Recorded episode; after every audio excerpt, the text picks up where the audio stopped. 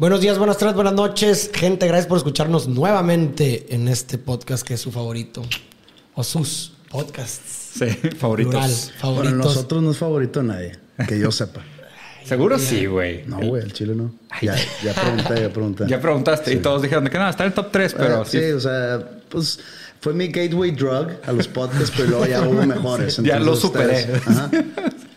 Nosotros lo hacemos casi como un. Somos el Blink 182 de los podcasts. Ah, ya entras No, por no ahí. toques a Sí, Blink-182, por. Blink 182 es que Blink-182 es mucha bandita eh, de que conoce el punk Por Blink. Por Blink. Y luego dicen, ah, ok, hay mejores cosas. Ya, gracias, Blink. Ay, Blink-182 es sagrado. Nadie puede hablar mal de Blink-182. No vienes a mi casa a hablar mal de Exacto, mi exactamente. grupo. es como güey. si viene alguien a tu cochera y tira mierda y la dejas ahí, güey. No, no, Pepe. Pero no tira mierda. No, no Pues dijo que Blink, mejor. Blink 182 es- fue un muy buen gateway drug para muchas generaciones. Entonces somos, si somos el podcast Blink 182, o sea, para ti podríamos ser tu podcast favorito. Sí, ahí está. Sí. No, pues mucha gente no sabe ni quiénes somos. Ya tenemos uno. Tenemos un podcast, Andrés y yo, que se llama Los Nombres Comunes, y también lo, lo puedes escuchar en los lugares donde escuchas a Diego y Farid, o Farid y Diego, no sé cuál. Farid y Diego. Farid y Diego, ¿por qué? No sé, güey. ¿Por qué, por qué pusimos Farid y Diego? No sé. ¿Cuál será el, ¿El incons- motivo? El motivo o la expresión inconsciente detrás de. Porque se me hace que tú me invitaste a hacer el podcast. O sea, como ¿Ah, sí? que la idea surgió de ti y fue que, ah, bueno, pues si me está invitando, pues entonces yo soy el invitado. Sí. Pues tal No dejé de venir, entonces Le ya me diste quedé. lugar a Sí. Ah, no, ah, no, creo que ya sé por qué, güey. ¿Por qué? Ya sí tenía un sentido. A ver. Porque para que en el search, si pusieran Farid, apareciera. Ah, Porque ya. hay un chingo. Farid Ah, hay sí, bien cierto. poquillo. Farid de bien poquitos, ahí está. Sí, exacto. Era optimización de buscador de internet. ¿Cómo ves, eh? Sí, Ah, ¿Y el de ustedes, el de ustedes por qué se llama Dos Hombres Comunes? Porque José es un común, es un nombre muy común en español y Andrés es un nombre muy común en sueco. Ah. Es como Juan en Suecia. Yo, la verdad, Sí. eh, ¿Sí? Pues es que Pues hay, Andrés. hay muchos Andrés, Juanes sí. aquí. Sí, O sea, And- digamos. a- Andreas es Andrés. Digo, eso se me hace Sí. súper interesante. O sea, cómo. an- O sea, ¿dónde se perdió la traducción para que aquí Andreas sea femenino y allá. Es que no es femenino aquí, Andreas. No, Sí, pero en, en- español. No, en. Brasil, en Brasil también, en Brasil también Andreas puede ser masculino. Sí, porque es Andrea, más bien. Andrea sería el... Pero, digo, paréntesis de eso, una vez que regresé de un viaje, llegué a México al aeropuerto y entrego mis papeles y me dicen, oye, si sabes que tu nombre es, eh, es de mujer aquí en México. Ok. Y le digo, no, no es. Sí es. Le digo, no, es porque es Andreas. Andrea sí, sí, pero Andreas son muchas Andrea. Andrea, Andrea en plural. Andreas, son varias Andreas. Entonces, curado. Sí, pero sí, es, es Andrew, Andrés. Es el, es la misma, el mismo An- origen. Anders es la versión danesa. Andreas es la versión yo conocí en germánica. algún momento un italiano que se llama Andrea. Andrea. Oye, y Sí, pues Andrea Bocelli. Andrea Andrea Bocelli. Bocelli. ¿Y cuál es la premisa atrás de Dos Bueno, Hombres él, él Comunes? era el italiano conocido. ah, él lo conoce. ¿Y cuál es la premisa atrás de Dos Hombres Comunes? No hay. ¿No? O sea, cuando empezamos el podcast, todo empieza porque Andrés me invita a su otro podcast que tenía previo a dos nombres comunes que se llama Habitat, donde eh, entrevistaba gente creativa, y luego creativa porque pues me invitó a mí, entonces como que por eso los... eh, bueno, y, y pues como que hicimos buen, buena conexión en cuestión de conversación. Ya cada quien se va por su lado y Sí. como un año después me dice, oye, ¿y si hacemos un podcast? ¿De qué? Pues nomás sentarnos a hablar de estupideces. Como cualquier podcast. No, pero bueno, ha- hay muchos podcasts que tienen como que un... Sí, un temita. Un temita por Sí. atrás. O sea, como que una, una línea con- conductora. Acá, pues lo que se nos ocurra. Empezó y pues esto fue hace, ¿qué? ¿Seis años? Sí. Llevan seis años con el podcast. Sí. Órale, qué Sí, chido. 200, Felicidades. Casi ya 200 episodios. ¿Y lo sacan que semanal, mensual? Semanal. Semanal. Pero sí tenemos Lapsus de descanso. ¿de cuánto? breaksitos, sí, de Ya. temporadas. Pero Qué ahorita cool. estamos en la octava temporada. Pues oigan, digo, primero que nada, pues gracias por la, por la colaboración, de verdad. Digo, ya los conocíamos de antes, ya son compas de, de la vida real, es más que nada un gusto grabar con ustedes oficialmente. Les íbamos a proponer una dinámica que, que Farid y yo venimos organizando desde hace bastantito, empezamos hace como unos seis meses, ¿no? Con el tema de las canciones. Menos. Menos. Pasando de lanza Ya de sé, güey, se me hace que meses. seis meses tiene todo el proyecto, güey, sí me la bañé. Unos dos meses. No. Tres max. Tres. No, no, Tres max. 2.7. No, te. Tres Ya max. como pareja peleando. No le sumes semanas. ¿Cuál así. fue su primera canción? Eh, Buena pregunta, güey. ¿Cuál? No, Telepatía no fue la primera, fue, la- fue fue... como la segunda. ¿Cuál es esa? Yo me acuerdo de... Fue la de Cancerbero, la primera. No, claro que no. porque No fue. Ah, fue Save Your. Tears. Save, Save Your Tears fue la Tears. primera canción que analizamos. Ah, Empezamos con The Weeknd. Save Your Tears, pero hem- hemos analizado de todo. De todo. De, o sea, Cancerbero, rap, eh, Bichota, telepatía, güey, Caliuchis, eh, el hombre A que Pepe casi también, conoció. ¿no? ¿Cuál? A Pepe Pepe también. también, Pepe también, claro. sí. Enjoy the Silence. Enjoy Your Silence. ¿Qué más? El hombre que casi conoció a Michi Panero. Sí, Nacho Vegas. O sea, necesito que me, enseñen porque de las 10 que dijeron conozco 3. ¿Neta? Pues digo, la verdad, algunas de las que hemos analizado yo también nunca las había escuchado, o sea, fue- las escuché por primera vez, pero más que nada el ejercicio es como un ejercicio medio de, de construcción, o sea, como tratar, tratar de, de que ver qué es lo que está en el texto, ¿no? y, y partiendo mucho de la propuesta de, un- de un filósofo que nos gusta mucho a ambos, que es la idea de que no existe nada fuera del texto, o sea, porque las palabras lo dicen todo, y las palabras se refieren normalmente a otras situaciones que también se describen con otras palabras. Entonces, mientras puedas mantenerte en el ámbito de interpretar las palabras, lo que significan y las múltiples conexiones que tienen con cadenas de otros significados, hay algo que descubrir. Pero lo chido es que es eso, que a fin de cuentas es medio una paja mental divertida para tratar de entender qué dicen las canciones. Y también casi siempre tratamos de hacer el análisis de, oye, ¿qué sentirías si te dedican esta Claro. rola? Sí. Ya después de que- Sí, güey, porque pues ya que ahora ya que le diste sentido es de que, oye, güey, pues ¿qué sentirías si alguien te dice, güey, esta canción es para ti o esta canción me acuerdo de ti? O sea, porque es algo muy común, ¿no? El arte muchas veces juega este papel como de comunicar aquellas cosas que no cabe en el lenguaje tradicional. De que te dedico a esta pintura. Sí, pues güey, o, esto- esta pintura me acuerdo de ti. O sea, sí puede pasar que veas una, una pintura y digas, ah, me acuerdo Sí. de mi abuela, o me acuerdo de, de una situación histórica. Como que el arte tiene esa cosa como de atrapar sentimientos en un formato, en un lenguaje que no es el lenguaje Claro. tradicional. Pero ahí entonces no te das cuenta cómo se contradice de cierta forma Claro. la frase de, de no hay nada fuera del texto. Claro. Porque si no hubiera nada fuera del texto, entonces No no, habría nada. una obra que pudiera explicar mejor lo que yo no puedo explicar con palabras. Sí, sí, sí, completamente. O sea, creo. hay, hay canciones, en este caso, por lo que estamos o vamos a analizar, Sí. que depende de la persona que te digo, regresando a eso de, Ah, claro. de la dedicación de canciones. Sí. Que, ah, que siempre se me ha hecho un poco pretenciosa el hecho de que te dedico a esta canción cuando pues es una canción de Radiohead. Claro, güey. ¿tú la escribiste o qué? Sí, claro, güey. Porque es tuya para dedicar, güey. Claro. Entonces, pero bueno, el contexto es, pues, por si dices tú que no hay nada que está fuera del texto, el significado que tú le das y que yo al dedicártela a ti, tú dices, a ver, pues ¿cuál es mi relación con Pepe? Pues es Claro. mi brother al cual veo una vez al año. Claro. Entonces, Sí. este... Pero igual, brother, ¿eh? Ah, sí, no, claro. Eh, pero lo veo una vez al año, entonces, pues, ¿qué podría decir? O sea, no, el, el- el vato no me odia, Sí, claro. eh, pues no me ama.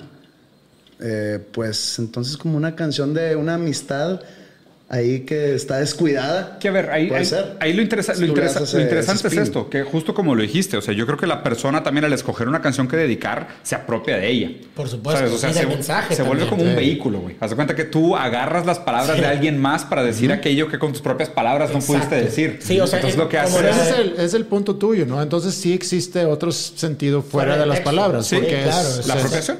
Sí. Sí, de entrada no existirían los neologismos si no fueran, no hubiera nada fuera del texto. Sí, o sea, sí. porque Pero, el texto pero, pero lo que se refería, solo- y digo, tratando de, de defender a Derrida, aunque no está aquí participando, a lo que se refería él es que aún eso lo tienes que describir con palabras. aún Aún, Ah, ya, ya, ya, aún esos sentimientos. Pero una obra y- de arte pues son palabras. Lo que, la- tu única manera de relacionarte con ella es a través de, de contextos. O sea, de, de una- no te puedes topar con una obra No puedes decir, es que, que- tipo, no sé, te enseño una obra de arte y dices de que, ok, esto me hace sentir algo. ¿Qué te hace sentir? No sé. Pero dime algo fuera del texto que te haga sentir. Pues el simple hecho de decir no sé qué me hace sentir. Bueno, pero- el no sé ya está Es en como el texto. tiempo. Pues es, como el tiempo. Tú, cuando te preguntan por el tiempo, es, es esas cosas que no puedes explicar, Sí. pero que entiendes. Sí, ¿Me claro. explico? Sí, sí, sí. Pero tratas, o sea, solo lo puedes entender a medida que le vas colgando conceptos. Ah, O sea, sí te como, sigo, ah, que vas a, vas a agarrar otro texto Sí. para tratar de explicarlo. Y existe como Pero, todo Por este- ejemplo, explícame el tiempo. No, pues obviamente. Está toda esta parte absurda del tiempo que como que no te. Ajá, pero a pero tú medida, la comprendes, Pero a, ¿sí me medida, pero a medida que le vas poniendo conceptitos, la vas significando. Dices, ah, el tiempo me provoca de- ansiedad. es tu o el única tiempo forma de me- aproximarte. Sí, exactamente. De esa A eso- forma te A eso aproximas. se refiere, que nosotros no, no podemos acceder a nada fuera Claro. del texto porque todo lo pensamos en texto. Y cuando dice texto, realmente se refiere al lenguaje. Sí, en, una manera más amplia. por eso te dije hace rato de que no es como que te voy a dedicar una pintura.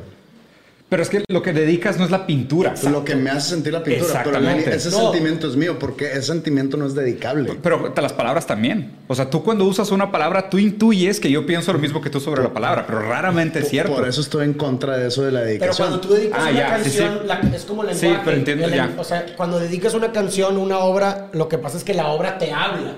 Como lenguaje, que el lenguaje te habla. Es decir, Sí. el la, la canción o la obra tiene un mensaje por sí solo, o, o que la otra persona interpreta, o que consensualmente se interpreta.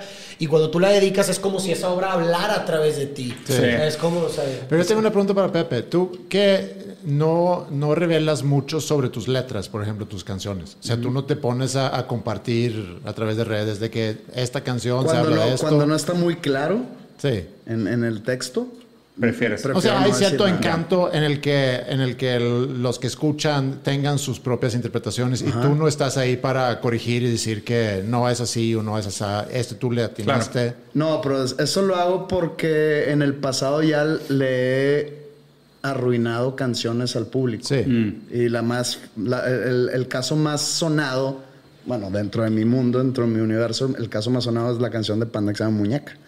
Que por, por años mucha gente pensó que era una canción de amor, hasta que en una entrevista dije que se trataba de la masturbación eh, adolescente. Pues yo tenía 16 años cuando escribí eso, entonces era mi muñeca está llorando, de que Sí. te está cansada de estar tanto dándole, ¿no? Pues mucha gente que no, me, Me acabas de arruinas. arruinar la canción, no puede ser, se la dediqué a mi abuelita y la madre que. Le dedicaste una a tu abuelita. La resignificación, güey, la pues es que- pero eso pasa bastante. De, de hecho, aquí hay algo bien interesante también. Se supone que hay muchas canciones románticas que se han escrito desde una postura del romance homosexual que después fueron no, no explicadas y apropiadas Sí. por grupos muy heterosexuales, inclusive conservadores, güey. O sea, pasó, por ejemplo, con. ¿Cómo se llama esta canción? Ah, la de. Chingados. No, güey. La tenía en la punta de la lengua Ah, bueno, cuando empecé eh, el ejemplo, güey. olvidó. eso que tú dices, Sí. eh, hay una canción de Bruce Springsteen que se llama Born in the USA. Ajá. Que la canción, eh, originalmente, Bruce le empieza a, o sea, no empieza, sino la usa para tirarle mierda a la guerra de Vietnam. Sí. O sea, es, es todo en contra de la Sí. guerra de Vietnam. Y pasan los años y está muy claro en el texto. Que ha estado que- tirándole que- mierda sí, al porque- imperialismo, Ajá. a la Y- máquina y- de guerra. Y, y Ajá. habla mucho de que porque voy a matar a mi hermano amarillo, Sí. hablando de los orientales. Dios, ahorita si sacas una letra que Uy. dice mi hermano amarillo está un poco Sí, complicado, sí. pero en los ochentas como que era aceptable. Pero eh, muchas campañas políticas, sobre todo de republicanos, que Bruce Springsteen Usan es esa canción. Sí, sí, sí. Sí, Se güey. convirtió en un himno Sí, nacionalista. En, en- en Claro, un güey. nacionalista. Cuando era antiguerra, De güey. derecha. Sí. Sí. Cuando Springsteen dice, espérate, güey, esto es antiguerra. Claro, Voy güey. en contra de todo lo que tú Liberal, representas. sí. Entonces él se la pasaba demandando a Ronald Reagan. A, ¿Neta? Creo que a, a- ¿Cómo se llama este güey? Que, que- Bush. que- Bush. a Bush. Ah, sí. George W. Bush. Sí. Y así. No, y, y- y me parece súper buen ejemplo. Creo que, creo que es bastante común que pasa eso de que nos apropiamos de una canción sin entender lo que significa. A la que estaba diciendo ahorita es la de More Than Words. O sea, More Than Words es una canción muy famosa romántica que era un amor homosexual secreto que después de años salió que se lo había escrito su pareja, era hombre. Pero ¿En durante serio? mucho tiempo era canción de que, ¿sabes? Bailes de papá y mamá, de que, o de ma- pa- hija y papá en, en boda. pero y no, fue tiene, como que, dude, no, no tiene ningún elemento que la haga eh, identificarse como. Pero es que justo, o sea, pero es que eso, eso, eso no debería de imposibilitar a que alguien más se apropiara de la obra de la manera como él le signifique. O sea, no me parece Sí. que está mal, güey. No, no, no. o sea, es, que, es, que, es que, o sea, no es que esté mal o esté bien. Sí. Porque si es una canción de amor, pues es una Claro, canción de amor. es una canción de amor. El amor debería ser un sentimiento entre universal. Y tu mascota, entre tú y tu pareja, Muñeca. sea hombre, sea así. sí, sí, con- concuerdo Sí, contigo. claro. Yo, yo también soy muy, muy pro de esas, de esas interpretaciones. Pero bueno, escogimos una muy buena canción a ser interpretada. Me parece que es no solo representa una generación entera, es una de las canciones más famosas, yo creo que de la historia moderna, pero además también marca una, una etapa como muy no sé, muy turbulenta de la, de la, de la historia de la música, ¿no? Vamos a, re- vamos a revisar Smell Like a Teen Spirit de Kurt Cobain y Nirvana. ¿Les parece? ¿Quieren dar contexto o nos metemos directo al texto? No, pues eh, lo que tú dices marca uno de los cambios generacionales en, dentro de la música, eh, porque se puede decir que esta canción mata a lo que se venía escuchando en Sí. Estados Unidos o en, también en Gran Bre- Bretaña y demás, que era el, el hard rock o el hair metal, ¿no? Bandas como Poison Warrant, Motley Crue, Sí. Cinderella, que yo soy muy fan. De esa época, sí. Y también, fíjate que soy muy fan también de lo que vino, del grunge. Pues es- to- todos esos años a mí me tocó, yo soy del 80, entonces yo era niño cuando escuchaba pues esas bandas y pues fui adolescente escuchando Nirvana, Pearl Jam y demás. Y soy, soy muy fan de esos dos. Pero sí, llegó esta canción e incluso los integrantes de esas bandas de los 80 dicen, a mí Nos vamos llegó a- Kurt Cobain a matar mi carrera. Sí. Sí, Entonces, yo, o sea, este güey me destruyó casi, Me creo. destruyó. ¿Sale Y- en que y algunos se- 91? noven- septiembre del 91. Y, y, u- algunos sí se lograron reinventar, ¿no? O sea, creo que hubo gente que sí sobrevivió la transición a su manera. Como bandas en vivo. Ah, Pero ellos buen dicen punto, de que, güey. o sea, ellos se murieron, todas esas bandas de los 80s se mueren un rato Sí. y después de 10, Se 15 reinventan. años saltan a, otra vez a girar y arenas y demás. Y cuando ellos dicen sobrevivimos de algún tipo y el grunge que fue lo que nos mató Sí. duró 4 o 5 años. Sí. Claro, ¿Pero por qué? Pues porque todos se murieron. Pero Sí, no, se- se la- ustedes se les acabó que la la, vida. transición, porque la transición 80-90 en la música, para mí era muy, o sea, si, si lograbas cruzar y sacar un disco a principios de los 90 Y sobrevivir. y sobrevivir, Sí. como que ya lo armaste. No sé si esa transición, que según yo era difícil, no sé si era igual de difícil brincar de 90 a los 2000. 2000. Es que quién sabe, porque creo que la música nunca volvió a ser igual. Ah, O sea, a ver, que, puede, que puede- gente- puede ser un comentario medio monumentalista, porque probablemente toda lectura histórica se podría hacer así, pero a mí sí me parece que algo se rompió después del grunge. O sea, sinceramente. O sea, creo que mucho del contexto de qué tanto oscilaba la variación de la música se vio muy limitada después de. Porque para mí, realmente lo que se perdió con la muerte de Kurt Cobain es mucho de la. ¿Cómo te diré? Del, del artista puro rockero, ¿sabes? O sea, creo que después de eso se volvió industrializado totalmente. O sea, se volvió mucho más como una industria mecánica que fabrica hits, que fabrica bandas, que fabrica una, como una cosa muy lineal, ¿no? O sea, no, no sé si, digo, obviamente en diferentes países también hay diferentes momentos históricos, pero como que las bandas de cochera, o sea, sobrevivieron hasta ahí. Ya después de eso, ¿qué tantas bandas de cochera habían, güey? Sí. Me parece que ya eran como... Pero fíjate que lo que yo he notado, digo, vas creciendo y vas aprendiendo más de esas bandas que tanto te gustaban de, de Como empezaron, claro. Y, y sí, pues Kurt Cobain era el típico artista, digamos, sufrido, eh, depresivo, Sí. que, que él, él- él apoyaba mucho movimientos como los gay rights, Sí.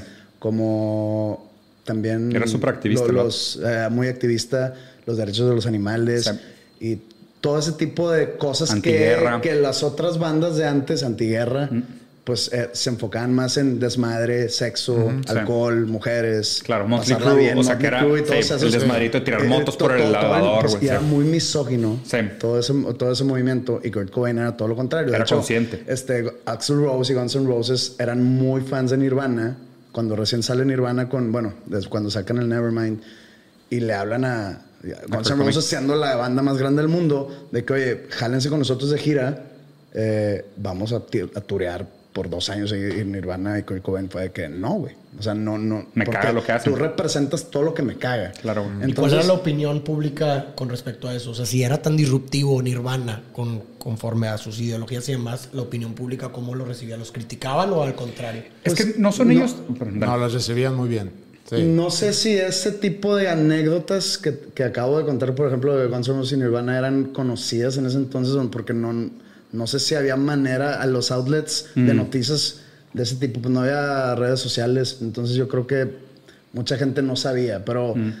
lo que sí sé es que había un hartazgo ya de este tipo de música, como digo, mis- misógino, de desmadre, como que ya era mucho. Banal. Banal de Sí, madre. totalmente. Este, y pues en Seattle les estaba como que fermentando un... Pues Seattle siempre ha estado como que en la esquina del mundo. cutting edge, ¿no? Como pues siempre lloviendo, siempre lluvioso, sí, ¿verdad? Eh, siempre nublado. Entonces, este... Traen esa depresión, empiezan a sacar esa música más depresiva, más oscura. ¿Y no te parece que de alguna manera el grunge es como un heredero anárquico del punk? O sea, en el sentido de Sí, que está- está- sí, está sí, muy- sí. está muy vinculado, Sí. ¿no? O sea, a mí- yo siempre he hecho mucho esa relación de que, o sea, lo que el punk trató de hacer, como todos estos movimientos, ¿sabes? Es de, muy reaccionista. Mu- Sí, exactamente. Es muy, muy subversivo, ¿sabes? O sea, como Reaccionario, no.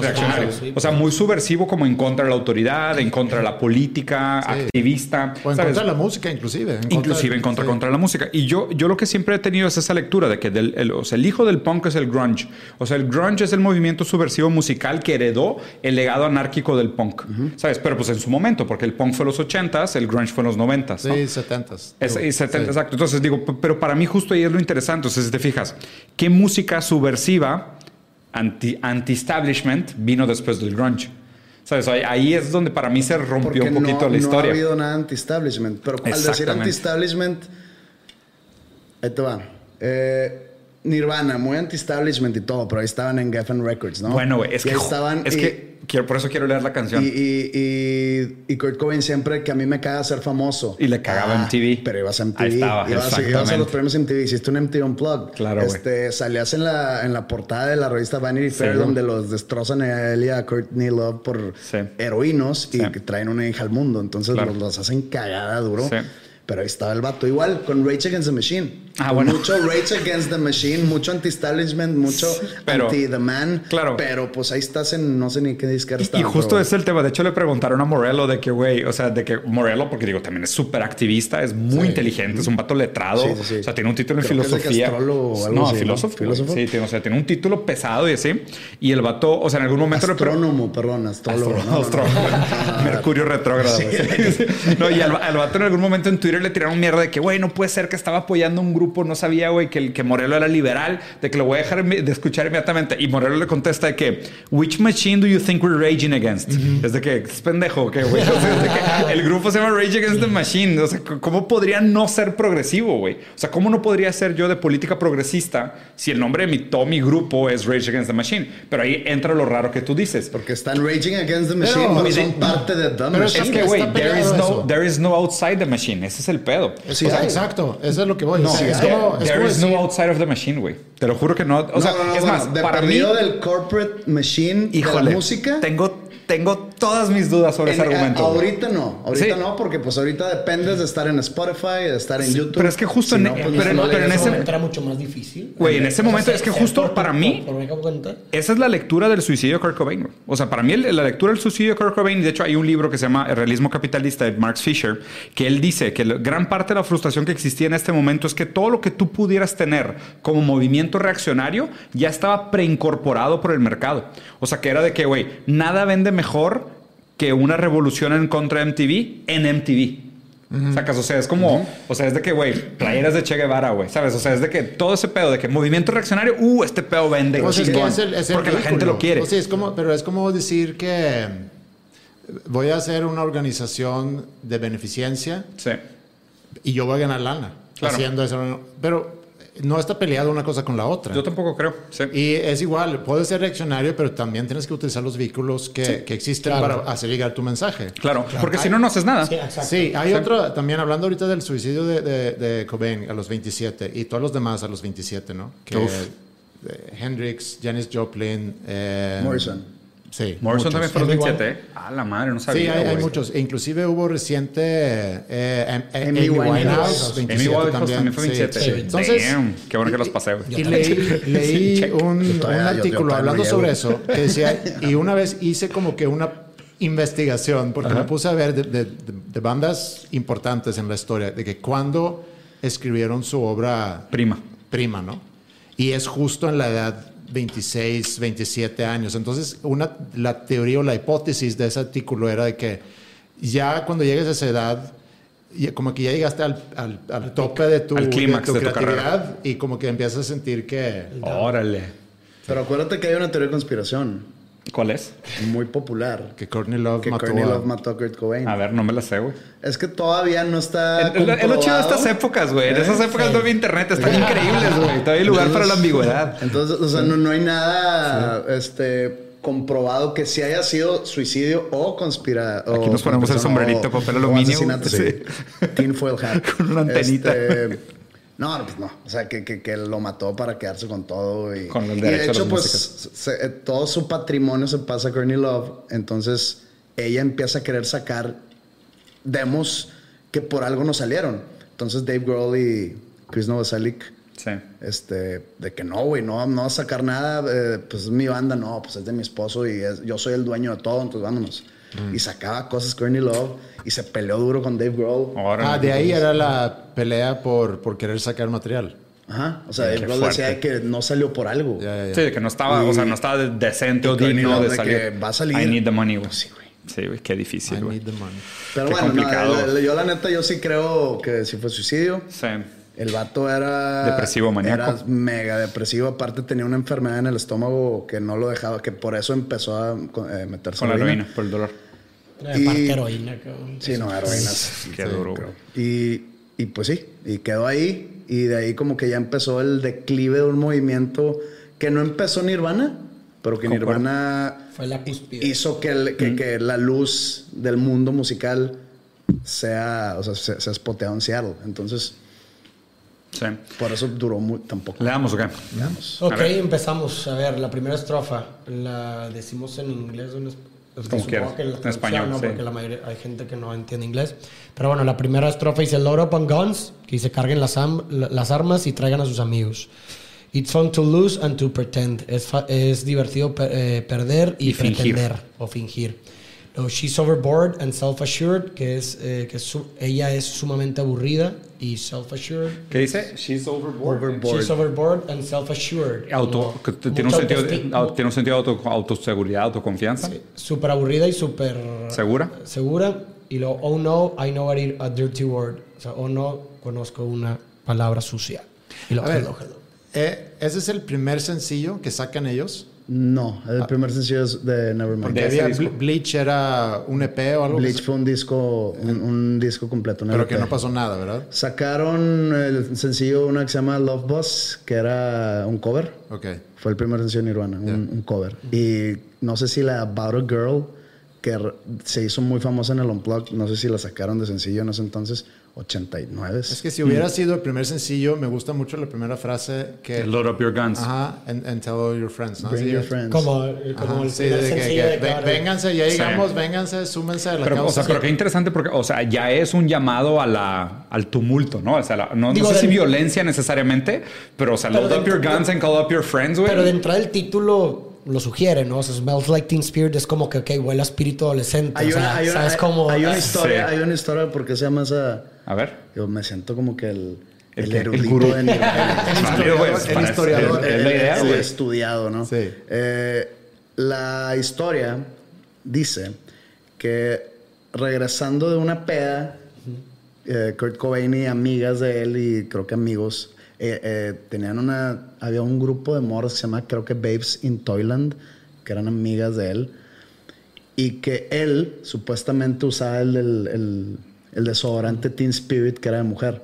Ah, ok. Entonces, entonces que ya se ponen una peda con no sé si drogas o alcohol y se queda jetón el vato y una de sus amigas en el depa con graffiti pone Kurt smells like Teen Spirit. Ya, ok. Entonces el vato se despierta y ve ese pedo y dice, órale, güey, nombre de canción. Ya, Y ya, sale. ok. No, no de que, órale, grafitearon mi pared. Sí, No, no, órale. órale, No, nombre de Gran canción. nombre de rola, güey. Cabrón, Gran nombre sí. para una rola, güey. Mira, Ok. nunca hubiera pensado que Teen Sí, jamás, era güey. un- yo- Pero digo, ahí, ve- ahí ves la ambivalencia, güey. Claro, Dentro güey. del texto. Tú le es lo puedes que dar voy. un chingo de significado y fue una chilerada. O sea, bien, o sea, si bien a lo mejor esa fue Ah, la eso- idea. eso- sí, güey, güey, yo creo, Sí, sí, que sí. incluso de Kurt, güey. O sea, aún si la razón de haberle puesto el nombre de la canción era esa, yo creo que él también vio esa ambivalencia Sí. de, eh, de otra, de una metáfora. Claro. eh, Smells like Teen Spirit y empezar una rola, pues supongo que se, volvió- se volvió un himno adolescente también, Sí. güey. Y, de- y deja tú, aparte, o sea, es, es lo que decías, no es que tú hables el lenguaje, el lenguaje te habla a ti. Exactamente. O sea, es, es un error también pensar que inclusive el que escribió la canción sabe lo que está hablando. O sea, eso es Claro, justo la premisa del psicoanálisis. Sí, sí, sí. O sea, tú, tú crees que, que, ah, tú crees que es una coincidencia que él se levanta y ve esta frase y dice gran título para una canción. No es tan simple. O sea, para que haya pensado que es el gran título para una canción, hay algo que él califica como que vale la pena ponerle este nombre a una canción. Y el hecho también de que, ah, o sea, ¿qué le significa el hecho de que una mujer que a lo mejor pasó o no la noche con él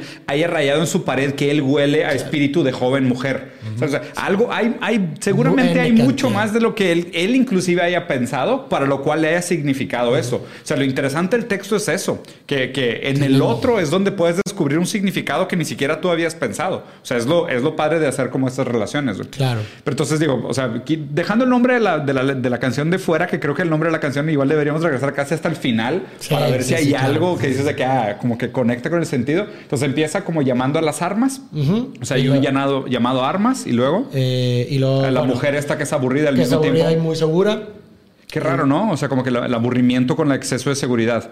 O sea, que, que o sea, Como que- si la persona es seria, o, o- o hay una esa, esa tendencia, ¿no? Creo yo, cuando eres adolescente o cuando sales a fiestas o te quieres divertir y de pronto estás hablando con una persona... Y qué raro, porque eh, ahora ya tenemos a las mujeres del grupo este en el inconsciente, como pensando claro, que a lo mejor son ser, parte de claro, la fantasía. Por güey. supuesto. A lo mejor ella es la que era demasiado aburrida y Sí, autoconfiante. lo- justamente era lo que había pensado. Y luego dice, bueno, hello, hello, hola, hola. Y lo how low. Hello, hello, how low. Eso, eso es, eh, está usado como que suena similar hello y how low. Sí, Sí. O sea, es un juego hello. Hello, hello. Y sobre todo por la manera como se pronuncian las vocales en el grunge. Sí. O sea, que las, las vocales en el grunge son muy características. Las, que todo termina con A, ¿sabes? De que, o sea, no sé, güey, como que hay muchos elementos eh, fonéticos o de ritmo que se exageran. Y el uso de las vocales en el grunge es bien marcado, güey. Y lo dice, with the lights out, con las luces apagadas, it's less dangerous. Es menos peligroso. Here we are now, entertain us. Aquí estamos, entretenos. I feel stupid and contagious. Me siento estúpido y Contagioso. contagioso. Eh, here we are now, aquí estamos ahora, entertain us, entretenos. Y lo amulato, an albino, a mosquito, my líbido, and yeah, hey. Esa Ahí, es ahí te va. Esa, esa estrofa siempre, siempre se me ha hecho muy interesante porque, o sea, para mí como que refleja mucho el papel de él como figura pública, ¿sabes? De que, o sea, que él ya se siente usado como elemento de entretenimiento, ¿sabes? Como Claro. un payaso en un circo, de, de diciendo de que, pues aquí estoy, entretenme, ¿sabes? De, tipo, aquí estoy yo para entretenerlos y casi las palabras de mosquito, albino, ¿sabes? Es como diciendo de que, güey, o sea, this doesn't need to make pero any ojo, sense, güey. Esto fue escrito antes de que él fuera famoso. Mucho Entonces, antes de que eh, él fuera famoso. Pues con ese sí se hizo famoso. ah, Entonces, ya. Con yo- esta explotó, haz de cuenta, por decirlo Sí, así. pero antes, eh, antes de esta canción, pues te digo, como dijo Andrés, sa- eh, sacó el Bleach. Ah, sí, que Nirvana, son- que son y pues fue, sí, o sea, no, pasó nada. Lo que sucedió fue en Seattle. Era como que la banda del momento. Fue, era bandita local todavía. ajá, bandita Ya. local. Entonces, Esta explotó. pero creo que sí tienes algo de razón, porque, o sea, hace sentido lo que dices y aparte, no recuerdo bien lo que había leído sobre eh, lo que significaba este coro, pero era algo así. Era, tenía que ver con el mundo del entretenimiento. Con y lo sentirse que dices vendido. como que, que, somos como changuitos. A mí me ha pasado que estoy en una fiesta de que, y sale una guitarra y que, ay, tócate algo. De que, güey. De que, y, y, ¿A qué te dedicas tú? No, pues este, soy contadora. Pues hazme una cuenta T, güey. Sí, güey. Pero, pero Son las también, 4 Ah, M, Oye, güey, sí, güey, no me quieres hacer mi contabilidad. Sí, güey, no me quieres hacer pero mis impuestos, güey. sen- sentirse Sí, parte de un, de un de una juventud olvidada o, o Sin esperanzas, ¿no? sin esperanzas. Lo que decía, hablaba de una mujer, ¿no? Que está muy segura, Sí. pero muy Aburrida. aburrida. Aburrida. Como que pues no hay nada para nosotros. Aquí estamos, entretennos, o sea, hagan algo con nosotros. A mí, a mí se me hace interesante dos, dos eh, oraciones de este coro. Primero, with the lights out, it's less dangerous. Normalmente es al revés. O sea, uno pensaría que con la oscuridad hay más peligro. Claro. Y aquí como retuerce eso. With the, with the lights out, it's less dangerous. Pues que depende de qué quieras hacer. Si lo que Por quieres eso, hacer es sí. legal, sí. Ajá, es- y yo creo que va por ahí, exacto. Y luego, pero bueno, si lo conectas con lo demás que está diciendo de entretenimiento, se me hace interesante como saber por qué con las luces Apagadas. apagadas Es menos daño. peligroso. A lo mejor porque tapa tu rostro, Buen no punto. lo sé. Y luego, luego la última oración también se me hace interesante. Dice, eh, un mulato, un albino, un mosquito, mi líbido. O sea, como si son las personas que estuvieran aquí, ¿no? ¿Un O- qué? ¿Después del mosquito? Albino. No. Mi- eh, mi líbido, mi líbido, mi energía Sexual. sexual. Ah, ya, ya. Ya, ya, ya. Ajá. Eh, eso también se hace interesante, como si estas personas fueran las que estuvieran aquí o son las que tienen que entretener o, la- o las que le está pidiendo que Sí. entre- él entretenga. O una rima random, ¿eh? Que o también sí, se vale, güey. Pero bueno, es que yo no creo que nada Sí, sea yo, random. yo tampoco, pero pues digo. Yo sí. Yo, Yo no yo creo creo, que sí puede ser en el tema, porque hay, hay palabras que dijeras, híjole, puedo entender por qué el contexto, pero sí hay algunas que sí siento que están un poquito forzadas, güey. O sea, que, aparte que conveniente que todas riman. No, claro, pero yo creo que aún y el forzamiento, Sí. o sea, puede sonar random Nada- y a lo mejor el- la completamente persona no random. Sabe por qué las escribió, simplemente Pero hay algo, conectó, sí. pero por algo las conectaste, aunque sea absurdo, aunque sea absurda la conexión. Hay algo, sí. Pero o sea, por lo hay menos un- encajan en una categoría. Exactamente. Sí, sí, sí. con- sí concuerdo hay un contigo. rastro dentro del sujeto en donde cierta cosa le conectó con Sí. esa estupidez y listo. No Yo- tiene yo- un significado grande. Yo, tam- yo también Pero creo que no una existe conexión. nada por nada. O Ajá, sea, exacto. tipo, todo existe por algo. Aunque sea un vestigio de significado, todo existe Claro. por algo. Yo, yo también. Total, ¿qué sigue? Eh, y luego dice, I'm worse at what I do best. Soy el peor. I'm worst at what I do best. ve. hago Pero ve, ahí, ahí para mí ya hay como este love-hate Sí. relationship entre lo que hace, y, o sea, como que ve su talento y si es realmente ese sentimiento de sentirse usado, de sentirse payasito de circo, es como que, güey, o sea, qué hueva que aquí está mi talento, aquí está lo que me gusta hacer y mientras más Güey, voy qué creciendo, cabrón. más me voy sintiendo prisionero de mi talento, güey. O sea, Que voy a tener esa ambivalencia, ¿no? O sea, que lo que más te gusta hacer, lo que le ha sentido, lo que te significa, lo que le ha sentido a tu vida, al mismo tiempo es la causa de tu mayor sufrimiento. Está cabrón, ¿no? Sí, la verdad es que sí. Y sobre todo si sientes que te desapropian. O sea, sobre todo, me imagínate como que empezar en ese mundo de grandes ejecutivos, como que cuando ya le empiecen a dar de que, no, es que te sugerimos llevar tu carrera hacia acá. Mm. O te decimos qué hacer con tu talento, ¿no? Casi como que te, te lo robaran. Pero ahora, pues, ese antagonismo no será como un mal necesario para poder producir ese calibre de obras. a ver. ¿Me explico? O sea, como si, por así decirlo, si, si para él no hubiera sido tan complicado lo que él estaba haciendo, no le causaba tanto sufrimiento, no hubiera hecho las obras que hizo. Pues sé que mucho de lo que escribía venía de un lugar enojado. Sí, con mucha ira, ¿no? Este, Sí, mucha ira. Hay varias personas que, que, digo, que he leído que hablan sobre esa, ese simbiotismo dentro de Kurt Cobain que hablaba en contra de la industria de que yo no quiero ser famoso, pinche gente idiota, los, los que son famosos, pero a la vez es- se preocupaba, se preocupaba cuando Pearl, J- Pearl Jam le quita el número uno puesto en MTV. De que, Pues es porque es ser pues, humano. No, Claro. pero, entonces se quejaba con la disquera de que ¿por qué no estamos en número uno en MTV? Sí. ¿Por qué nos lo quitó Pearl Jam? Y él odiaba Pearl Jam, no personalmente, sino musicalmente. Sí. Entonces, esa ambivalencia Sí. de que, ah, pinche gente pendeja, Sí, los que quieren ser claro. famosos. O sea, y de casi- repente casi que como- ha, ha sí. bajado mi popularidad. Pero no sé, ¿no crees que por eso mismo se quejaba, güey? O Como sea, de ahí es una, venía su como queja. que es una incongruencia que está bien, ser una con- incongruencia andante te da como que mucho material para sacar y Sí. para publicar, pero a la vez, no sé, creo que su leyenda es más grande que lo que él era Ah, en verdad. pues digo, obviamente Sí, la, yo la te- hora yo de también creo. alguien se Sí, sí, todo sí. este... Sí, ah, Porque Halo. pues él muere, Ah, él muere a sí. los 27, entonces él siempre va a ser joven. Claro, güey. Siempre va a ser Sí. el Aparte de las líder icónico. circunstancias en las que muere, pues El- también sí, chingo, Sacó tres, cuatro discos, Sí. contando el, el de B-Sides. O sea, él, él no tuvo chance de hacer su disco ridículo, güey. ¿Sabes cómo? No, Sí, y, claro. y- no, y Sí, tampoco tuvo chance de, de- de cruzar los 35, llegar a los 40 y reflexionar sobre, sobre tu juventud y lo que pensabas y lo que opinabas Sí. para a lo mejor, oye, cuando estaba morro, esas eran unas pendejadas. Pues, y- pues conecta de regreso con la teoría que decían de que a los 27 todavía estás como en el auge de tu carrera y si te retiras ahí, aunque sea forzosamente, dejas el mejor de los recuerdos, güey. O sea, no tuviste tiempo de cagarla, de reinventarte, de sacar tu disco raro, güey. esa reinvención haya sido negativa. Claro, güey. Sí, O sí, de- sí. O, de madurar y decir, ¿sabes Sí. qué? Yo ya voy a ser eh, Sí, folk singer. Sí, fuck it, ¿Y qué tal si todo el mundo dice, o qué tal si dice, órale, este vato sí está muy cabrón? Claro. O de que, que, O ¿qué no. es esto que estás haciendo? Sí, sí, sí. O sea, él no tuvo chance, entonces él siempre va a ser ese ícono Claro. perfecto. Este, y siempre va a ser el jovencito, güey. el- Claro. El, el güerito Claro, carela, Que, me parece, que me parece que esto lo que hace interesante para el análisis es poner en duda la idea del éxito. ¿Sabes? O sea, porque justo, o sea, si él tenía 27, la estaba rompiendo, acaba de pegar, güey, su home run, estaba, por más que sea incongruente su propia forma de gozar de su, ¿sabes? El- es que, de-. Eh, ¿cuál es el que, cuál es el que, el que, el que al fracasar triunfa? El obsesivo, ¿no? El obsesivo es el que, al al- es el que, el que triunfa al fracasar. Entonces es como que, ay, no quería ser famoso, ¿sabes? El obse siempre es de que, ay, chingados, güey, estoy en el, estoy en un plug en MTV, todo el mundo lo está viendo, me caga la fama, ¿sabes? Sí, sí, sí. O sea, ese es, el- es, es típico obsesivo. Yo- y ni siquiera me parece algo que se pueda criticar como incongruencia, porque pues, hay libros que lo describen muy bien, como pues, es lo más común del humano, tener esa, ese sentimiento ambivalente frente a lo que desea y conciliar su deseo con sus valores, güey. Pues es bien difícil llegar a hacer paz con lo que deseas. Es Sí. bien, bien difícil, güey. Y yo creo que No, mucha gente tal vez toda la vida no lo supera. No Pero, superas o sea, el desear lo que deseas. Güey, también, o sea, necesitas naturalmente, yo creo como ser humano no poder Tiempo. O sea, como dijo sí sé quién era, ¿no? De que el, el mejor momento es cuando no lo, cuando logra, lo, lo Ah, peor que le puede pasar pasar a un ser humano es lograr lo que quieres, digo, sí, lograr dos lo que quieres las dos peores y cosas no que te- lograr lo que quieres, Sí, ¿no? O sea, exacto. estás condenado prácticamente.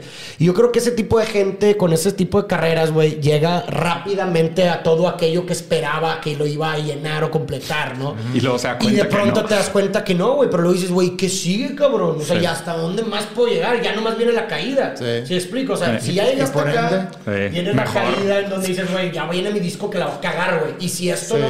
¿Sí explico? Entonces siento que finalmente las expectativas que tú tienes del mundo se nivelan con la realidad. Entonces tus expectativas ya del mundo son muy altas Sí. o por lo me- o ya no hay de O ser. son insuper- o te das cuenta que realmente van a ser que es- insuperables. pues, Güey, te hace sufrir todo, Imag- cabrón. imagínate la frustración de haber empezado como un artista, güey, de grunge, subversivo, con el bagaje del punk, antisistema, de que activista, Sí. y haber empezado como, sabes, de que en barecitos de Seattle haciéndola de pedo y quejándose de que el sistema está mal y lo que tú quieras, y de repente te vuelves famoso.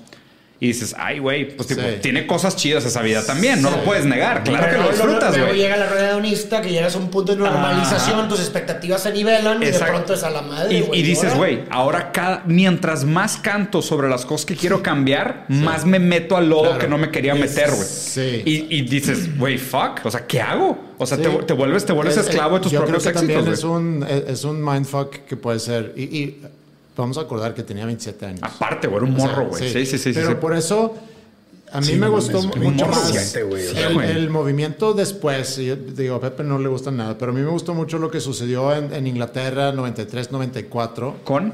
con Oasis sobre todo, ¿no? Oasis, Sí. ajá. Entonces, y lo que decía eh, Oasis, que me identifico con eso, decía, es que lo que no entendemos del grunge es que tenían todo y se la pasaban quejando. Era lo único que estaban Claro. haciendo Pero era pues es quejarse. que eh, era una de las características más No, grandes del movimiento. Sí, yo sé, La yo queja. sé. El un No, el, el- todo está mal. El, el todo está oscuro. Pero todo es sea, una ahorita, mierda. ahorita voy a hacer un análisis de por qué. Yo creo que sí entiendo por qué se quejaban. Pero a ver, dale. Sí, no, no, no. Era, era eso, de que, oye, ¿de qué whining? O sea, why all the whining? Claro. O sea, tienes Justo- todo lo que quieres, está pegando tu música, está, pero nada está bien, no, nunca estás contento. Pero ¿sabes por qué? Yo creo que justo por ese sentimiento de la, de la alienación del trabajo, el, el sentimiento de perder aquello que tú creas.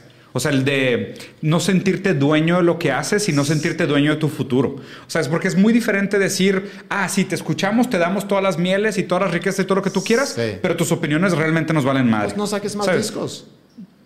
Pero pues, güey, ¿y lo qué? O sea, cada vez es de que... O sea, porque ahí te va. Es muy diferente decir, estoy dispuesto a renunciar a algo que nunca he tenido o haberlo disfrutado, al verlo normalizado y luego perderlo. Es O sea, peor eso. Güey, mil veces peor. Mil veces. No haber nacido me vale madre, pero ahorita morir se me, pare- se me parecería la peor tragedia Sí, del o sea, mundo. es como por ejemplo el rico, güey. O sea, un- una persona que nace, que no nace rica, güey, Sí. pues a lo mejor el no ser rico. No extrañas un yate, nunca te has subido, güey. Pero ya Ahora que teniéndolo te duele ahora la que- madre ser Ahora que bajado. hablas de eso, Sí, güey. hay, hay una manera de verlo Al revés. negativamente. A ver. Por ejemplo, yo siempre, cuando, no sé, eh, vas caminando y ves a un inválido, ¿no? Ajá. Bueno, discapacitado, porque Capacidades diferentes. se dice. capacidad. No, pues eh, imagínate, una persona sin piernas. Sí. Entonces, y alguien te dice que para que valores que tienes piernas. Y dices tú, pues es que cómo puedo valorar, darle valor a mis piernas cuando nunca no he tenido piernas. No tengo el O sea, criterio de comparación. O sea, no, no tengo el criterio de comparación. A mí, pues me pasa de largo mi pensamiento de que siempre he tenido piernas. ¿Cómo Sí. voy a ser agradecido por algo que no conozco? Sí, tu la expectativa de tu güey? vida es caminar. O sea, Sí, es como claro. cuando te siempre ha enfermas. sido esa. ¿Eh? Cualquier cosa, o sea, cuando te enfermas, cualquier cosa, te da algo de temperatura y dices, ¿por qué no estaba agradecido todos De los que días? no tenía temperatura, que no güey. tenía claro, imagínate la temperatura. gente que vive No, con no, migraña, eso güey. se te quita al día siguiente. No, yo sé, pero- algo más permanente. Una pérdida. Como eso. Dices tú, pues que nunca he tenido esa pérdida porque siempre he tenido mis piernas, siempre he podido caminar. Claro. Porque voy a ser agradecido de algo con lo que nací, con Sí, lo que no, siempre. no puedes extrañar lo Sí. que nunca has tenido. E- Ese es mi punto. Y, y- No, y- y ese es el punto de vista negativo. o Sí, sea, sí. punto- Claro. Entonces, y- pero por el otro lado está, está lo otro. O sea, lo otro que estamos diciendo es que ellos, haz de cuenta que acumulativamente se iban acostumbrando a una vida mejor y, y- y se dan cuenta de que, pero es que sí. Lo raro de esto es que a la larga como que te, te obligan a sacrificar tus convicciones, ¿sabes? Y es como que, ah, ¿quieres pertenecer al sistema? Sí. ¿Quieres continuar en la música? Bueno, pues fíjate que hay temitas de los cuales pues te vamos a decir que no hables. O sea, sí, escribe tus canciones y quéjate Sí. lo que tú quieras, pero, híjole, seguro hay un par de temas que te van a decir, no, no, no, esta sí está muy bañada, esta no la vamos a sacar. de ¿Sabes? hecho, le pasó a Nirvana con Rape Me. Sí. Ahí está, güey. Este, hay una canción en el en YouTube que se llama Rape Me y, y querían cambiar el nombre, querían cambiar el nombre hasta que este güey dijo ni madres. O la sacan o a la chingada. Y, fueron muy criticadas y- por esa Y en el, en el disco atrás Sí. le cambiaron el nombre en- pa- para venderlo en Walmart, y Claro, en güey. Kmart, en todos Sí, esos sí, sí. lugares que eran donde más se vendían discos. Y eran puros conservadores. Ajá. Sí, claro. Entonces eh, borraron el Rape Me y pusieron, no sé, de que Shake Me, algo así. Órale, Entonces, güey. Sí, Pero qué, curio- qué Baby curioso You Can- que... Baby You Can, ¿cómo era? En el de... ¿El coro? No, no, no, el de, de- estoy brincando de rola, de The Doors, cuando también... Eh, Girl We Couldn't Get Much Higher. Ah, Ah, sí. de- Que le- Girl We Couldn't Light Get My Much. Fire en esa, en sí, esa. sí, sí, es Light My Fire la baby, canción. light my Ah, pues le dicen eh, que en un, pro- un programa no cante Sí, esa, esa frase y el vato la canta Le vale fuerte, madre, la canta más fuerte. güey. Claro, güey. Pues sí, güey. A ver, pues ya creo que es el último estrofa porque se repite lo- otra vez de With the Lights Out It's Late Dangerous Sí. y la última diferente es esta. Hay- hay- bueno, hay algo interesante que antes de leer la siguiente estrofa, o sea, lo mucho que dice hello, hello, hello, hello, hello, ¿sabes? O sea, ahí te va, güey. No sé si sea como un acto simbólico de mm, estoy llamando y realmente no recibo ninguna respuesta, ¿sabes? De que alguien, alguien regréseme un mensaje, ¿sabes? También parece un intento como de que, pues, una canción de alguna manera es un tipo de monólogo, o sea, no, no hay una conversación per se, o sea, es una declaración, es un statement, pero el decir tanto hello, hello, hello, hello, o sea, es como un primer llamado, güey, a conectar con alguien más, güey. Claro. Y yo siempre he escuchado esta canción y no sé por qué, y tengo como esta imagen del video también todo oscuro, ¿te acuerdas? Las porristas en el, en el gimnasio y así. Como un rally, ¿no? Eh, sí, Es como un rally, pero sombrío, como macabro, güey. Y no sé por qué siempre me quedó esta idea como de, de una depresión profunda, de una necesidad como si estuviera reaching out, sacas de Sí. que, güey, alguien, alguien venga por favor a preguntarme cómo Sí, estoy, güey. Y ahí, cae, ahí hace más sentido el how low. Sí. O sea, Exactamente. ¿Hasta dónde tengo que caer? Hasta que me... Para rebajarme, para que ustedes me escuchen realmente, ¿no? O sea, qué, qué raro por ese sentido de que tanta gente te escuche, pero cuando realmente pues no te están escuchando, güey. O sea, nomás están escuchando lo que ellos quieren escuchar, güey.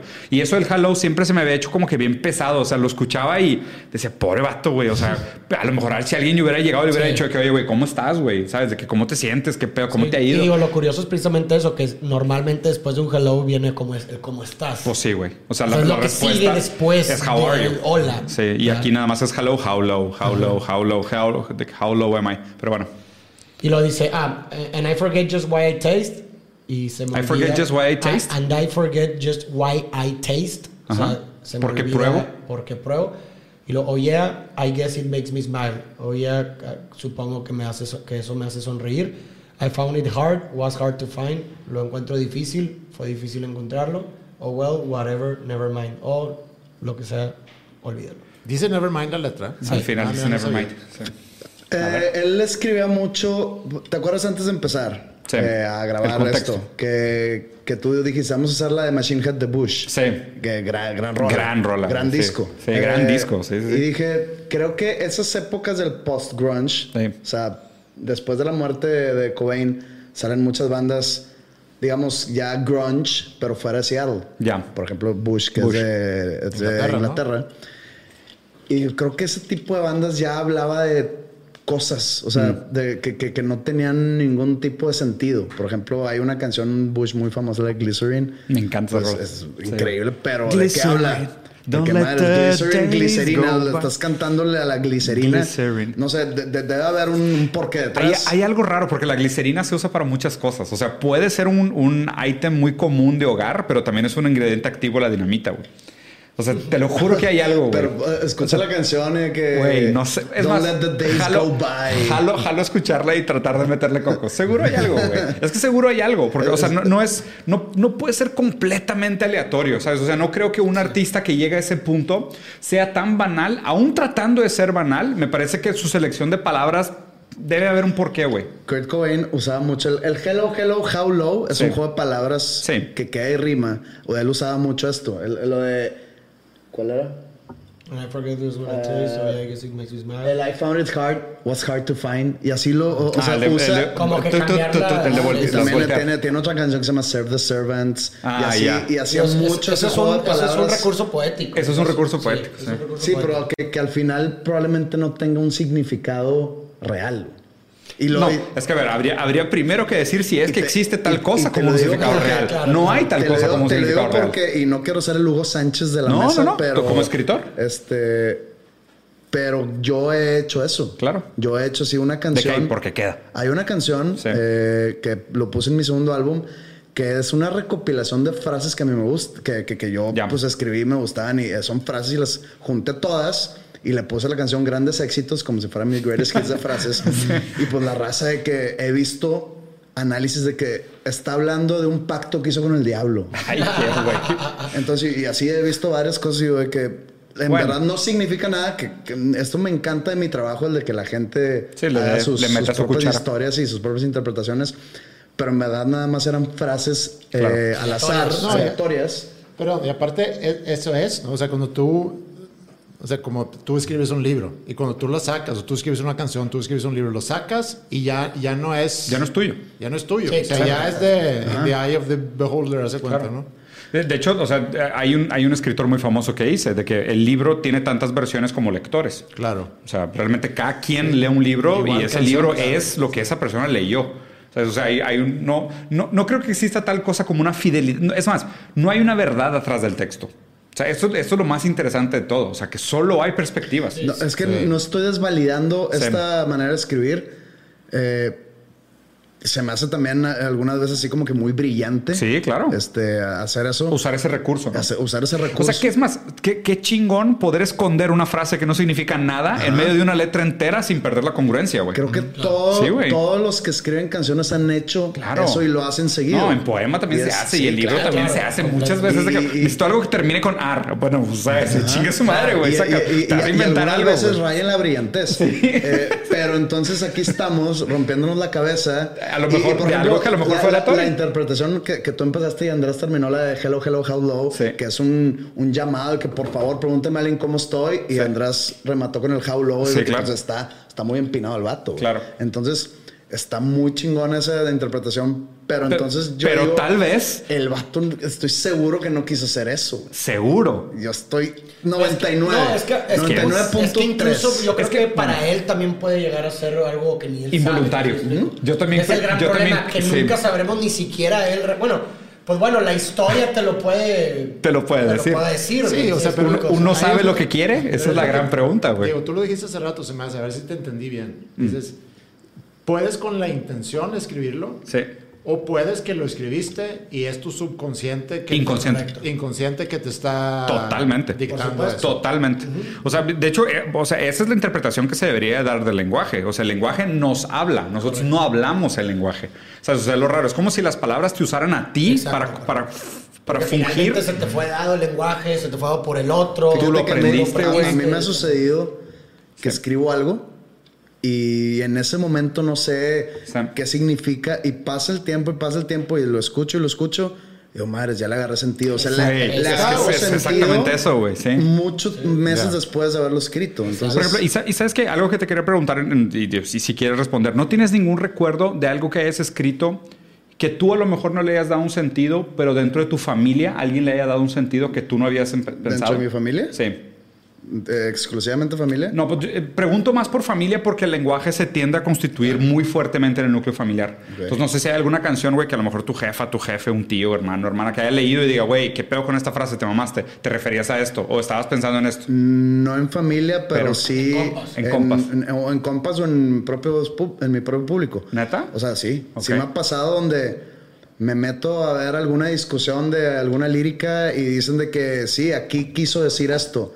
¿Y tú de yo qué? de que madre, sí, cierto, güey. O sea, Sí, sí claro. me ha pasado. Sí, y tú no lo habías pensado No originalmente. pensado. Justo O sea, es eso, justo es, es eso. eso. Ajá. Justo es eso. O sea, Los porque... sueños también te han pasado seguramente. Claro, güey. Algún sueño que no le encuentras un sentido y de pronto lo piensas, encuentras metáforas y dices a la madre. güey. Sea, por ejemplo, a mí me pasó algo bien cabrón de una vez soñé con un güey que llevaba 10 años sin ver. Del liceo, que yo creo que en mi vida había hablado con él más de un minuto. Ok. Y sabes, y, y mi interpretación fue la siguiente: el apellido del vato es Ope, H-O-P-E, Hope. Hope. Entonces, ¿Se apellida así? ajá, Ope. ¿Pero Ok. era, era gringo? No, no, no, se apellida, se apellida así, Ope. un güey que al chile, te lo juro, no hablé con él en toda mi vida, más de un minuto, era gene arriba. Saludos a Hope. Y soñé con ese güey que estaba peleándose con otro vato. Entonces, ¿Con quién se peleaba tu esperanza? eh, no, Farid? esa era otra que no pude descifrar, pero estoy 100% seguro que lo que simbolizaba él Sí. era Hope. esperanza, Sí, hope, claro. Chance, me tardé, chan- chance ¿sí? O sea, enseñó contigo también esa noche. Está- sabemos sabemos más de lo que sabemos entonces y somos más inteligentes de lo que menos. realmente somos. Es, eso es lo raro. Acuérdate que hay cuatro campos, ¿no? O sea, está lo que sabes que sabes, Sí. lo que sabes que no sabes, Sí. lo que no sabes que sabes y lo que no sabes que no sabes. Sí, sí, ¿Cuál sí. es el más peligroso de esas? El- los que no sabes que sabes. Lo que no sé Lo que no que, sabes. sé. Sí. Pero ¿por qué eso es peligroso? Porque son los fundamentos operantes de tu visión del mundo, güey. Sí. Y que no te has cuestionado. Esos son los más peligrosos de todos. No será El por qué crees lo Las- que crees. ¿Por qué crees lo que crees? Esa es la frase ¿por qué crees lo que crees? es exactamente eso. O sea, es cuáles son los fundamentos operantes de tu vida que nunca te has cuestionado. Es decir, la ideología. Ahí es donde se esconde la ideología. Por eso conócete. la ideología es muy peligrosa. Güey, súper, güey. La neta sí es un pedo. Y la gente, y, y operas, y todos, ¿eh? O sea, no, nadie, no hay- Claro, nadie está excluido sí, de sí, eso. claro. El raz- el- la razón termina cuando empieza la ideología. Lo, lo leí por ahí. Sí, y es un buen punto. Yo, o sea, yo, eh, es más, yo te diría peor todavía. La razón está construida sobre una ideología Pero invisible. es que si te pones a pensar. Porque inclusive, todo- inclusive tu lógica está construida sobre ideología que no te has preguntado. Digo, finalmente la ideología la puedes definir como una estructura, un framework a través del cual, un lente a través del cual es la realidad. Sí, exactamente. Todo en sí es ideología, simplemente ideologías más apegadas o aproximadas A la realidad. a la realidad, Sí. La, la definición que más me gusta de ideología es, ideología es la falsa creencia de que tus creencias no son creencias y no son falsas. Es una, es un cachetazo, güey, sí, güey. Sí, sí, sí, duele. Es de esas frases que dices, ay, fa, ¿cuántas tengo, güey? Sí, sí, güey, seguro Luego se- todas, luego ¿no? Bueno. carro va a decir, ¿cómo iba esa madre? Si estamos Sí. hablando de ideologías, nada más para ponerlo sobre la mesa, es desviarnos por completo. A lo mejor puede ser tema para otro podcast, pero no hay ahorita cierta falta de ideología si hablamos de la política, por ejemplo. Exceso de ideología, ¿no? Exceso. Yo creo que hay mucha falta. Yo creo que exceso.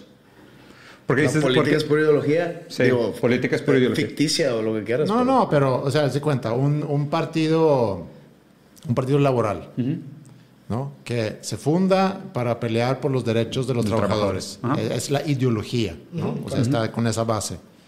Que conforme vaya avanzando el tiempo, pues cambian muchas cosas, cambian circunstancias y demás, y empieza a adoptar Sí, otras se- cosas. se- se y luego se vuelve también- populista. Sí, y, y estás además en un sistema donde de repente no es tanto la ideología, sino es la persona que es más importante. Entonces ahí es Con donde los intereses. mi Claro, punto es sí. que ahí se pierde Sí, la o sea, más bien te falta, Ya, lo, que, lo, que, lo que criticas es que hay, faltan partidos que sean más congruentes con, Con su ideología. ideología, Sí, Exacto. Digo, el. Partido Verde en México, no- la verdad no sé. Cero verde. Exacto, es el, es el país, es el partido que en, alrededor del mundo es el partido verde que tiene menos iniciativas pro, pro, pro medio ambiente de todo el mundo. Sí, a Sí, eso claro, me refería más con. Sí, con- en eso, o sea, falta congruencia más bien entre la promesa de la ideología y la ejecución de la ideología. sí, acuerdo, ahí sí, sí. completamente de acuerdo. Pero justo ahí es lo raro, porque ya si aplicas el término riguroso de ideología, te das cuenta que sí son ideológicos, pero es Sí. una ideología ciega.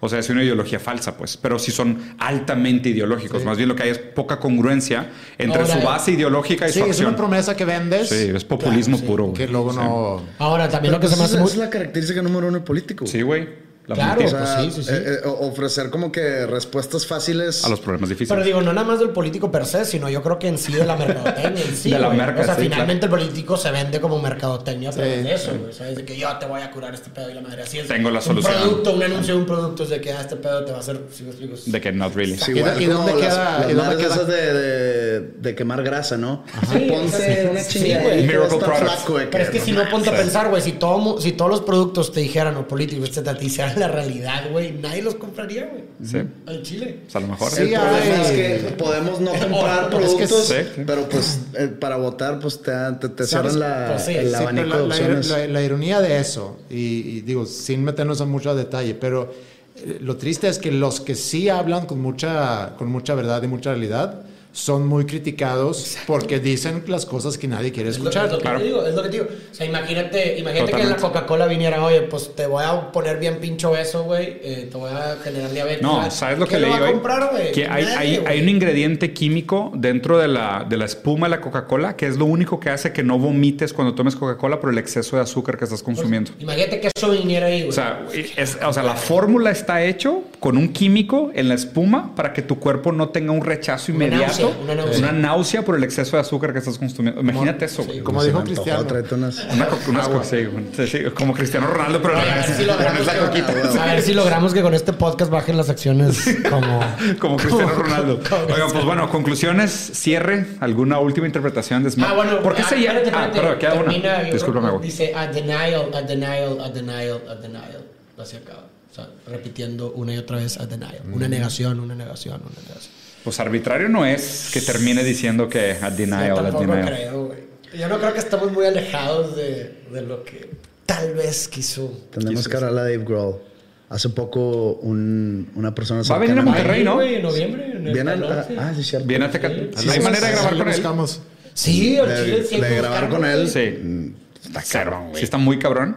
Pues estás hablando de una de las Güey, personas sería, más famosas sería, del Hay que hacer un sería- movimiento, güey, hay que hacer un movimiento de que ahorita estaría, lo a la estaría todo el mundo. la neta probablemente es de los Ah, músicos que más admiro en el mundo, güey. toda madre, güey. Ah, ya sé, güey, Sí, es lo que todo el mundo dice, güey. O sea, yo lo he visto. Es como el Tom Hanks de la música. Sí, es un vato que si llegas y cotorreas con él de que no, tranquilo, qué pedo y la madre, ¿cómo sí, estás? sí. He visto videos y el vato es un tipazazazo. Sí, Es como el José Madero gringo. Es como un José Madero gringo, güey. La neta sí, güey. Güey, pues si podemos hablar con Pepe Madero, yo creo que sí se arma con David Grossman. Estás burlando. Oye, yo creo que No, lo podemos carnal, La conseguir. admiración es real, qué pedo. Hay que intentarlo. Yo- Oye, eh, ¿te, te regálame un libro o algo, no? Sí. ¿Sí tienes? O te lo compro. Ay, Dame lana, Todo ¿no? concha, Dame lana, ¿no? Bro, pues hazme mis impuestos, güey. ¿Cómo era la madreada? No, madre, güey. Es- eh, eh, eh, Era algo para fuera el podcast, pero me sentí en confianza, güey. O sea, hasta los micrófonos ya me acostumbré, güey. Ya, no sé ya no sé cuándo estoy en personaje y Ya. no. Entonces, ya me confundí, el personaje ya me ganó, güey. Sí, cabrón. Pero entonces termina con denial, denial, A denial, denial. A denial. A denial. A denial, una negación, una negación, una negación, una negación. Que lo que está interesante porque en loop, un denial of a denial of a denial of a denial, es como Es que estás, estás atrapado en Sí. la paradoja de una Sí, negación, de sí, la negación, de la negación, de la negación. Y ahí está el libro de 500 hojas del, del Absolute Recoil de Zizek que Ajá, acabas sí, de traer, güey. O sea, la la negación de la negación es un movimiento bien importante en la dialéctica, güey. Negar la negación es el proceso de, de transformar o de reivindicar lo negativo, güey. O sea, negar una negación, filosóficamente hablando, es de los conceptos más complicados que existe. Y este güey termina la, la- la música diciendo a denial, a denial, a denial, como que negar la negación. Porque fíjate, inclusive, y obviamente estoy leyendo de más, eso sí estoy seguro que Sí, para nada lo sí, yo pensó. creo que ni de Sí, es imposible No está lo dentro del campo semántico de... Pero, pero qué chingón pensar, güey, que una persona que llegó como un intento subversivo a la industria, que se dio cuenta que no podía vencer la industria ni como caballo de Troya, acabó transformándose como en una negación de su negación, güey. O sea, como que él mismo fue el que, pues, I was the grunge guy, quejoso, Sí, sí, sí. y, y- y me hice famoso porque lo que decía tenía mucho sentido y acabé, pues, completamente vendido, güey. me llama demasiado la atención esto que acabas de decir de, de que estás sobreanalizando algo que dices tú que Sí. ni de pedo se le ocurrió así. Chécate esto. Y es do- donde A ver. yo, yo soy de esos que no sobrevaloran a Kurt Cobain. O sea, yo, yo soy Sí. muy fan de Nirvana y yo he leído libros sobre la vida de Kurt Cobain, sobre la vida de Nirvana y demás. Y, y- sí disfruto mucho escucharlo. Eh, pero tú dices eso de su lírica. Yo vi un video en YouTube. Hay un analítico musical que se llama Rick Beato. ¿Ok? Eh, si lo quieren buscar, Rick Beato, con B grande. Y ahí ponen de que, why is this song great? Porque esta canción es, es este... Chingona. Chingona. ¿Pero, pero Y- en letra o en música? No, no, en música. Ah. Totalmente musical. Y no te dice que está chingona esta porque el coro entra al segundo 52. No. Te, te, te hace todo un análisis musical puro. Como un Jaime Altozano. No sé. Pero haz de cuenta, él, él no, no me acuerdo qué canción de Nirvana es la que analiza, pero haz de cuenta que empieza a analizar la melodía musical de la canción, o sea, la melodía de la voz, y cómo va navegando a través de los acordes. Ah, la madre. Entonces dice que miran lo- lo- los acordes que usa y las notas. Usa mucho la séptima y la novena.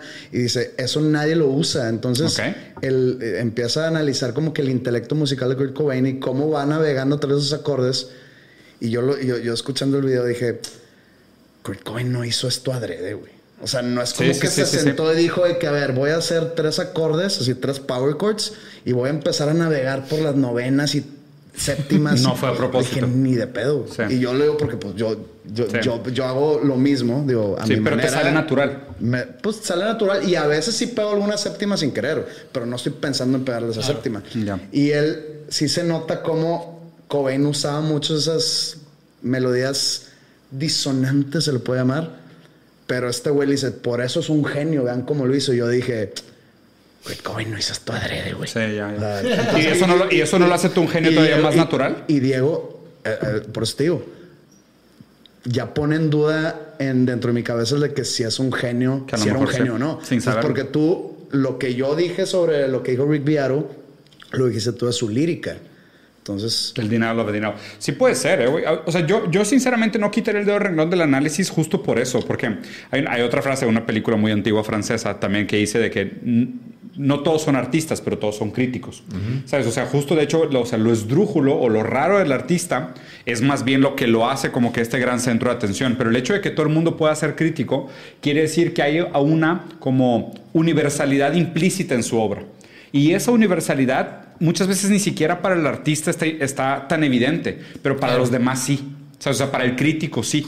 Y, o sea, y no, y no estoy poniendo como una, ah, es que el artista vale mucho más que el crítico. No, simplemente son dos posturas dentro del juego de comunicación. Pero lo chingón es que el artista es aquel capaz de captar o capturar la esencia de un tiempo, de un momento, de un movimiento, de una frustración compartida, de un sueño, de una generación y bajarlo en algo que para él es algo natural, pero donde todos los demás encuentran el, el lo que estaban buscando, ¿sabes? O sea, por eso muchas veces es esta idea de que el arte comunica aquello que escapa al lenguaje tradicional, güey. Porque a lo mejor, güey, a lo mejor toda su generación se sentía que estaba atrapada en los noventas, o sea, los 80s se murieron los sueños americanos. O sea, después de los 70s empezó a caer la, la, posibilidad de que tú subieras la escalera socioeconómica. Los 80s ya fue todos de que, ay, güey, pues a mi papá le fue bien, pero ya la clase media se estaba terminando, güey. Ya los 90s era de que, güey, ya se veía, vas a tener un dead end job toda tu vida, te vas a endeudar. O sea, esa es tu vida. Entonces yo siento que lo que atrapó el, el teen spirit del cual él habla es ese sentimiento, es ese sentimiento de tipo, no hay alternativas, güey. ¿Sabes? O sea, there is no big hope for the future. O sea, tu futuro es este. O sea, no hay mucho que puedas hacer. Te lo estoy diciendo yo, que logré todos mis Claro. sueños, que logré todas mis metas, que subí toda la escalera y me voy a pegar un puto tiro porque aquí no estaba la respuesta, güey. O sea, eso es lo que tienen ustedes. O sea, háganle como puedan, yo no puedo con esto. Y, y siento que él haber sido capaz, capaz de atrapar esa frustración generalizada fue lo que hizo que tanta gente conectara con él y que se Claro, volviera sí, sí, un himno, güey. supuesto, Y, y justo eso para mí es la diferencia, por ejemplo, entre Inglaterra y Estados Unidos. Donde creo que en Estados Unidos el infierno era suburbia en los noventas. Eso es el infierno. O sea, no tanto el hecho de que es que no importa que vivas bien, porque como el, como el placer y el, y el bien es algo que se vive en contraste, es como el no tener piernas. O sea, si tú partes de 8 de calidad de vida, para ti mejorar en la vida es llegar a 9, no quedarte en 8. Sí, claro. O sea, entonces, o sea, es- me parece injusto decir, ah, pues que no te quejes porque vives bien. ¿Comparado con qué, güey? Sí, sí, o sea, yo no me puedo mover. Sí. O sea, pues yo, yo me siento estancado. En, en ocho, sí, pero yo me siento estancado. Claro, sí. O sea, quítame esa ese, es tu expectativa de tu vida. güey. quítame este sentimiento de su frustración. No tienes cómo quitármelo, güey. O sea, yo nací aquí, yo me siento atrapado aquí. O sea, lo- la frustración no está tanto en que tengas calidad de vida, sino en, que, tu- en tu impotencia, en decir, no puedo hacer nada al respecto, güey. O sea, eso es lo que siento que, que le robaron el alma a este cabrón, güey. Pues, Mike, tus- mis que- dos centavos. Sí, muy bien. buenos centavos. Sí, son Yo creo que es un buen cierre. Sí. Buen cierre. Pues bueno, señores, Si Andreas, Pepe, si muchas una gracias. hora y pico, ¿no? Sí. Buen episodio. Una hora y pelos. Buen episodio. Pues muchas gracias, güey, por venir, güey. Gracias, gracias, por gracias. güey. A ver si, Chingón, a ver si luego le caemos al de ustedes. Sí. Ojalá Creo que sí sí. se arma, Ojalá creo sí. que sí se va a hacer, banda. Spoiler, pero yo creo que sí, sí lo, sí lo vamos a hacer. gracias Entonces, aquí dos. les dejamos el agradecimiento, pero además, escuchen el podcast de Pepe y Andreas, dos hombres comunes. Llevan 200 episodios. Ellos sí saben lo que están haciendo, Sí, no nosotros que acabamos de empezar hace seis meses. La neta están muy chidas la- la- las, las conversaciones. He tenido el gusto de, de escuchar un par, dos hombres muy talentosos, que la neta con, con una opinión muy educada. Se los recomendamos arduamente. Seguramente si les gusta lo que estamos haciendo Farid y yo, también les va a gustar lo que hacen Pepe y Andreas. Dense la oportunidad, dense la vuelta por el podcast. Les va a gustar. En Spotify, en a. Sí, en todas las YouTube, plataformas. En YouTube también. No. En YouTube no. Ah, ok. Solo Spotify, Anchor, Apple Eh, Apple en- Podcast y eso. todos Ah, lados. Es que somos puro audio. ¿Puro audio? Sí. Ok. ¿Por qué se Chingón. resisten tanto a... al, al mundo del video. Bueno, güey. será un tema para otra ocasión. ya está. Ah, es que banda. Pepe no existen los videopodcasts, ¿no? Cuatro nombres frecuentes. Cuatro nombres Ah, ¿ya frecuentes. acabó?